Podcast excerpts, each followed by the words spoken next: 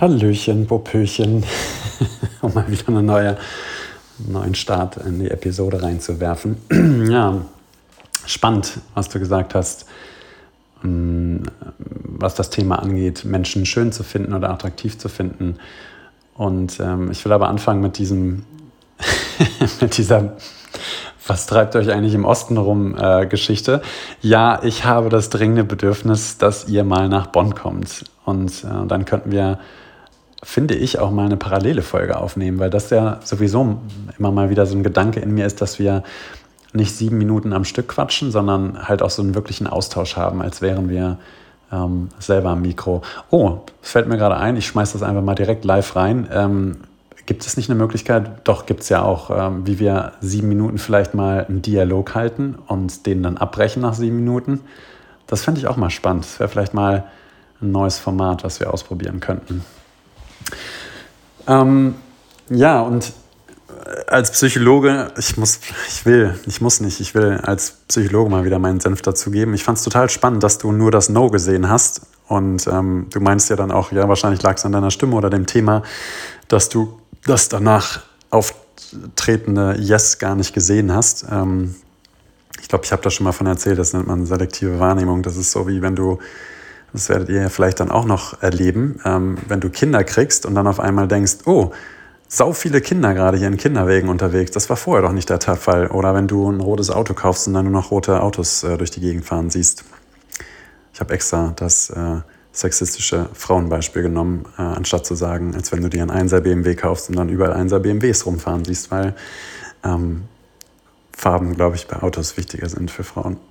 Ach shit, ich würde das gerne löschen, aber ich lasse es jetzt einfach stehen und lehne mich mal voll aus dem Fenster. Vielleicht ja, kriege ich einen Shitstorm.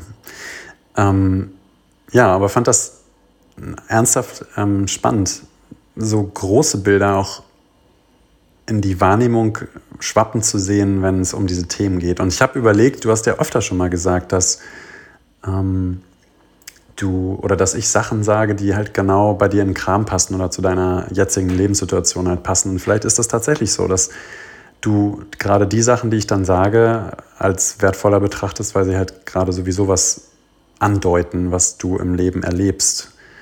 Oder vielleicht sind wir auch in einer ähnlichen ähm, Situation gerade, nur ein bisschen zeitversetzt und ja, inspirieren uns da gegenseitig. Das ist auf jeden Fall eine Geschichte, die ich mir gerne erzähle. Danke auch für deine für deine Offenheit, darüber zu erzählen, also über deine Liebe zu erzählen, wie du Menschen 30, 40 Minuten anschaust und dir dann deine Geschichten zu ihnen ausdenkst und überlegst. Und das ist auch einer meiner Lieblingsdinge. Und ich, ich gehe ja manchmal, ich weiß nicht, ob ich dir das schon mal erzählt habe, ich gehe ja manchmal, also wenn es dann wieder losgeht und auch früher, alleine in Clubs zum Tanzen. Ich glaube, das habe ich schon mal erzählt. Und ich liebe das. Also es gibt viele, die sagen, was, das könnte ich gar nicht und so, äh, das wäre viel zu langweilig. Aber ich liebe das auch, mich dann in eine Ecke zu stellen und die Leute zu beobachten. Und ich mag es ganz besonders. Ähm, du hast ja von einer Beziehung, von einem Pärchen, das plant erzählt.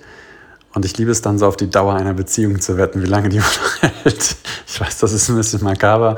Und es ist, ist aber immer wieder Spaß, weil ich ja nie weiß, ob ich recht habe, aber natürlich immer denke, dass ich recht habe, weil ich so wahnsinnig schlau bin und genau weiß, wie man sowas äh, berechnen kann. Ähm, aber ja, ich mag das einfach genauso wie du auch, mir zu überlegen, was steckt denn hinter diesem kleinen Ausschnitt von Leben, was ich da jetzt miterleben durfte? Was steckt hinter dieser Art, wie sich die Person gegenüber der anderen Person bewegt, wie der Augenaufschlag ist, wie das Wischen der, ähm, das aus dem Gesicht wischen der Locke, funkt, also was das bedeutet und so. Und da gibt es ja relativ ähm, eindeutige und ähm, klare Gesten oder Begegnungen oder, oder Bewegungen auch, die so, diese Micro-Movements, ähm, die man, die Psychologen auch schon sehr beforscht haben und die genau zeigen, wann ist jemand unsicher, wann lügt jemand, wann ist jemand verliebt und so weiter. Ich habe das nie studiert. Ähm, ich habe die, die Serie I Lie to Me, heißt, hieß sie, glaube ich, extrem genossen. Ich weiß nicht, ob es die immer noch gibt bei, bei Netflix oder so. Ähm, super coole Serie. Und manchmal versuche ich mich so als in diesem Feld zumindest Hobbypsychologe und, und schaue, wie ich Sachen deuten kann und überlege, okay, wer ist das Alpha-Tierchen in der Gruppe, wen lachen die Leute an, wer guckt wen an, wenn jemand einen Witz gemacht hat. Ähm, es gibt so viele schöne ähm, Studien über ja, Gruppendynamiken und, und auch Flirting und so weiter. Und ähm, da, da kommt es manchmal darauf an, von welcher Seite du Menschen ansprichst, wie sie dann auf dich reagieren und so wirklich abgefahrenes Zeugs. Ich weiß nicht, ob das alles jetzt äh, statistisch ähm, valide ist und, und reliabel, aber ja, allein interessant, dass sich Leute über sowas Gedanken machen oder das experimentell ähm, ja, erforschen. Und ich mochte das, dass du gesagt hast, ach, ich, ich habe das schon lange nicht mehr gemacht, äh, jemandem zu sagen, ich finde dich wahnsinnig schön. Und mir ist da gleich eine sehr coole Unterscheidung eingefallen, die ich aus dem Englischen kenne. Ähm, und zwar ist das diese, diese Unterscheidung zwischen I am attracted to you, also ich fühle mich von dir angezogen, und ich finde dich attraktiv. I find you attractive. Also, dass das ein Riesenunterschied ist, dass du jemanden ja auch schön finden kannst, ohne dich gleich von ihm angezogen zu fühlen oder von ihr in deinem Fall. Oder ja, also beide Varianten.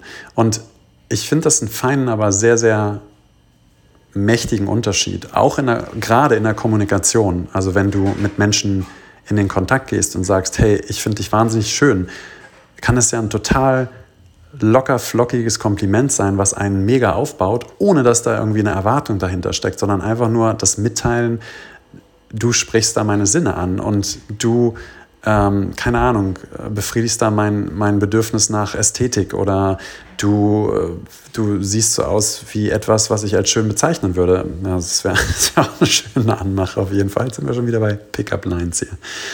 Aber dieses Ich fühle mich von dir angezogen ist ja könnte man sagen, von der äußeren Hülle erstmal auch, also nicht unabhängig, das wäre gelogen, aber ja, also das kann ja auch da so stehen, wenn, wenn man jetzt objektiv nach irgendwelchen Kriterien, die äh, die Menschen ne, 90, 60, 90 und wie sie nicht alle heißen, äh, da zugrunde legen, könnte man sagen, ich fühle mich von der angezogen. Und das könnte eine Person sein, die eben gar nicht diesen, diesen äh, Kriterien entspricht. Und das ist doch schön. Also ich finde das total cool.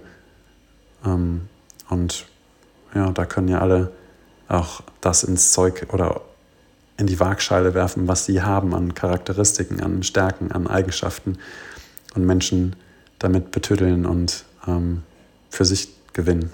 Und das ja, ist großartig, finde ich.